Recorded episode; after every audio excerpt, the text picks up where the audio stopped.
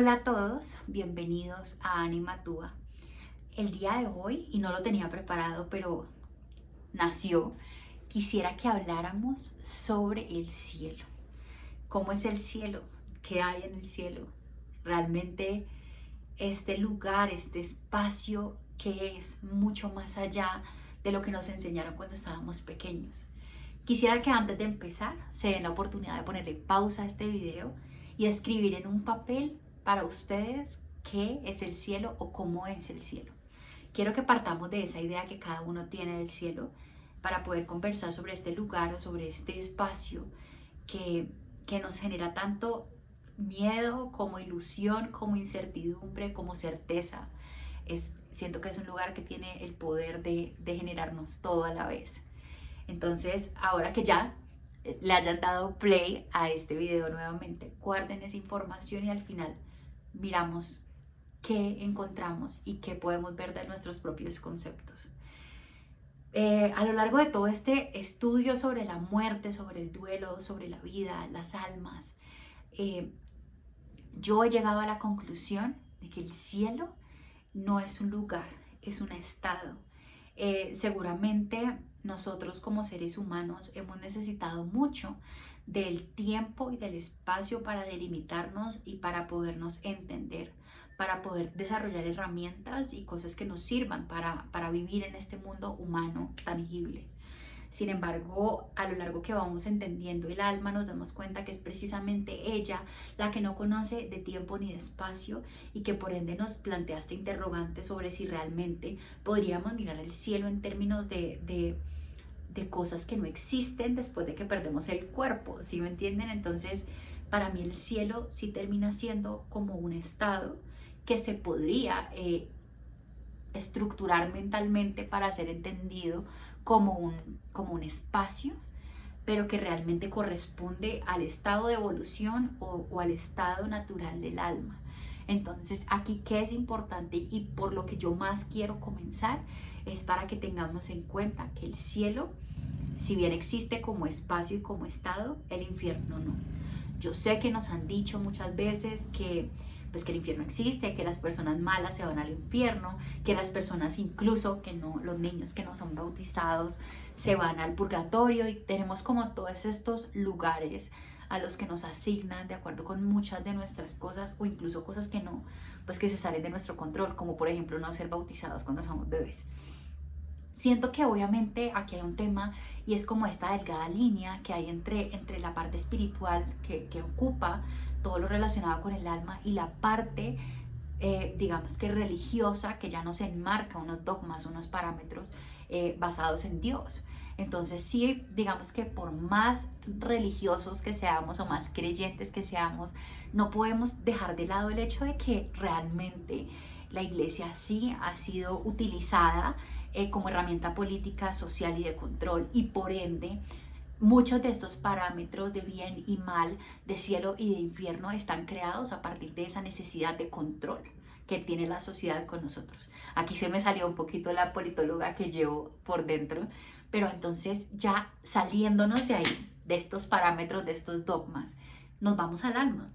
Y nos damos cuenta que el alma es esencialmente neutra, es, está hecha de la misma luz, de la misma energía que está hecha el universo y que está hecho Dios o la divinidad y que por ende eh, al alma no le podemos asignar esta connotación necesariamente mala ni buena, simplemente es un estado del ser de evolución y de aprendizaje.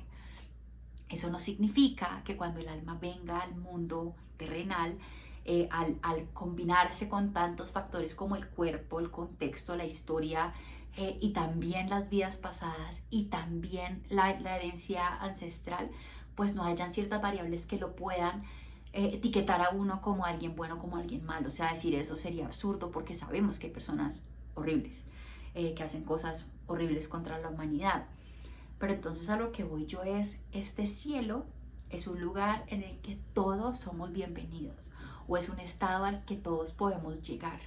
Eh, bien también lo dice la iglesia, las personas pueden arrepentirse de sus pecados incluso justo en el instante de morir y serán perdonadas. Eh, a nivel espiritual no es tanto el pedir perdón, sino el aprender y el transmutar nuestras acciones negativas en luz. Y digamos que el budismo también lo ve en ese sentido desde el karma, de la ley causa-efecto.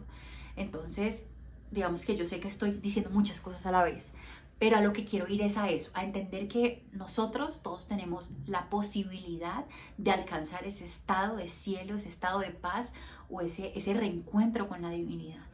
Y no es tanto, digamos que obviamente nuestras acciones del presente condicionan nuestro proceso evolutivo, por supuesto, pero no necesariamente condicionan nuestra entrada al cielo, por decirlo de alguna forma. El cielo entonces es ese estado, es ese lugar, es ese punto del alma de transformación y evolución en donde nos liberamos de alguna manera de estas acciones, pensamientos, emociones que eh, nos han tal vez hecho sufrir y de un cuerpo que si bien ha sido maravilloso, también nos ha generado un dolor porque pues, el cuerpo deja de funcionar y por eso nosotros morimos, por la razón que sea. Entonces, eh, cuando nosotros morimos y se da la separación entre alma y cuerpo, lo siguiente que ocurre en nosotros es la posibilidad de seguir evolucionando y trascendiendo. Claro, como yo les había contado en videos pasados, hay una revisión de vida que no está marcada por, por ejemplo, como nos dice la Biblia Jesús, que viene a juzgar a vivos y muertos, sino nosotros mismos siendo jueces y a la misma vez siendo juzgados por nosotros mismos a partir no solo de nuestras acciones, sino de cómo hicimos sentir a las demás. Es vivir en carne propia el impacto que tuvimos en los demás. Entonces, claro, ahí decimos, ¿cómo va a ser mi revisión de vida? ¿Cómo quiero que sea? ¿Cómo quiero sentirme cuando vea el impacto que tuve en los demás? Entonces encontramos que este cielo siempre nos va a dar la oportunidad de reivindicarnos, de redimirnos, de arrepentirnos, de aprender, de seguirnos transformando. Y es ahí cuando muchas veces decidimos seguir viniendo si tenemos la posibilidad para seguir aprendiendo, para seguir cambiando, para seguir impactando. Entonces, este lugar, y, la verdad es que yo lo siento, como les decía, como un estado, porque siento que no, también no lo han enseñado, pero es real y es nosotros podemos incluso en este momento estar en, un estado de cielo o un estado de infierno y empezamos a evaluar y analizar qué es lo realmente importante, hacia dónde queremos ir. Mi mensaje principal es que sepamos, uno, que al cielo, más que ser primero un lugar, es un estado, eh, ese lugar, ese estado se compone a partir de nuestras experiencias. Y al componerse nuestras experiencias es que nosotros lo podemos delimitar por unos objetos, por unos espacios, porque cada quien tiene su propio cielo, porque es un estado, es como si yo dijera que mi estado de felicidad es diferente de otra persona porque entonces lo vivo de una manera diferente, lo siento de una manera diferente y lo que me da felicidad a mí no necesariamente es lo que le da a la otra persona. Nosotros construimos la imagen de lo que es ese estado de cielo y también la imagen de lo que es ese estado de infierno. Sin embargo, somos nosotros mismos quienes nos juzgamos.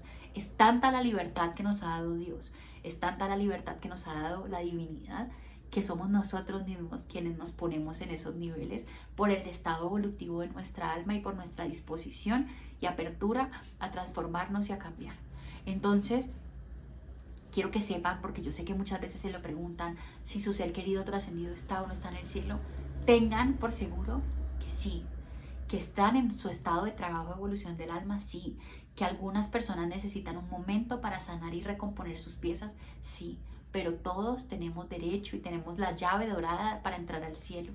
Algunos nos toman un poquito más, otros menos, pero para eso estamos y realmente para eso vinimos, para aprender y para llegar al punto evolutivo tal que podamos seguir acompañando a los demás, enseñando a los demás y llenando a los demás de esa sensación de cielo, de ese estado de cielo y en donde todos tenemos la misma posibilidad de alcanzar como esa luz máxima. Em, ahora que les digo como todo esto, quiero que se fijen en lo que escribieron en el papel y miren sin necesariamente lo que escribieron se contradice con lo que acabamos de hablar. Si se contradice con esta sensación o se contradice con este espacio o esta, este estado. Si se dan cuenta, seguramente si escribieron que había elementos, emociones eh, o incluso personas, sabrán que estos todo esto es un complemento a ese estado de paz, a ese estado de luz al que todos llegaremos y que ojalá lleguemos de la mejor manera, entendiendo que todo lo que hacemos en vida eh, tiene un impacto. Ya no lo miremos en torno a, a castigo, recompensa. Tratemos de, de, de, sembrar lo que mejor podamos para que en el momento de nuestra partida podamos llevarnos toda la luz que hemos creado y que hemos sembrado a lo largo de año tras año y de todas las personas que hemos impactado. Cuéntenme por favor en los comentarios si hicieron el ejercicio, qué, qué, escribieron sobre qué era el cielo y cómo sienten que eso se complementa con entender el cielo desde un punto más de un estado y de que de un espacio delimitado en sí. Espero que les haya gustado mucho este video. Eh, vamos a empezar a hacer este tipo de preguntas diferentes para que encontremos juntos las respuestas y hagamos este proceso de resignificación. Muchas gracias por estar aquí y nos vemos en un próximo video.